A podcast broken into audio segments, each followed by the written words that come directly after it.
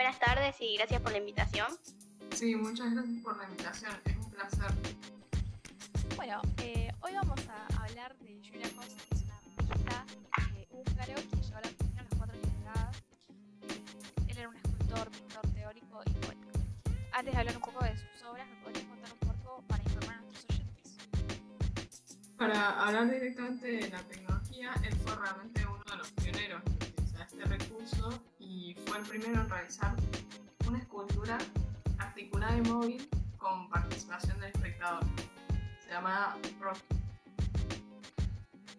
Usó también por primera vez a nivel mundial el gas neón en obras de la serie Estructura Lumínica en 1946 y el agua en la obra llamada Una gota de agua acumulada a toda velocidad o Péndulo de agua en 1948.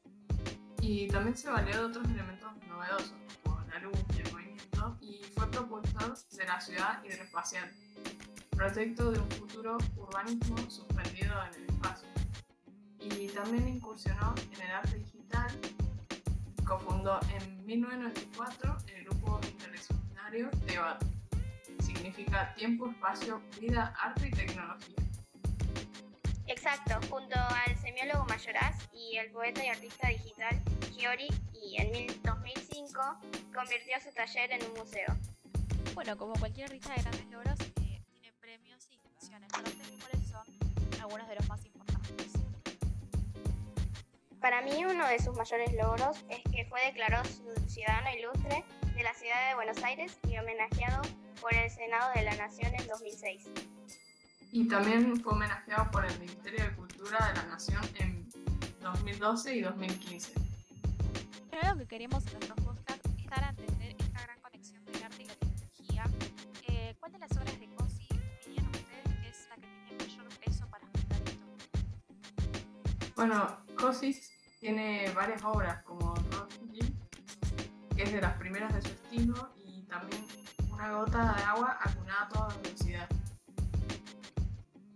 Bueno, Kossig fundó en 1946 junto a Rothfuss y King el Arte Madi, el más importante movimiento artístico multidisciplinario y de vanguardia de la Argentina. Recupera los principios del arte abstracto y geométrico, con énfasis en la creación y la invención, con el objetivo de romper los límites que tienen las obras tradicionales. Kossig siguió realizando pinturas Madi a lo largo de toda su vida, ampliando las dimensiones en sus últimas producciones. Luego también está La ciudad hidroespacial, que creo que es la obra más adecuada para esta relación del arte con la tecnología, ya que engloba mucho de, de sus anteriores obras.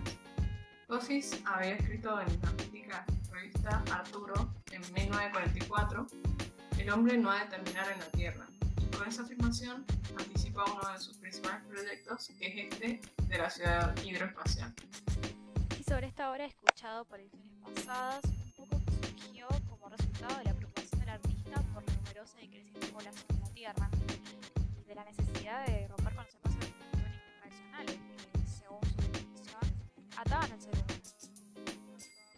Sí, creo que este es el trabajo que mejor podría representar la tecnología. Sí, concuerdo totalmente.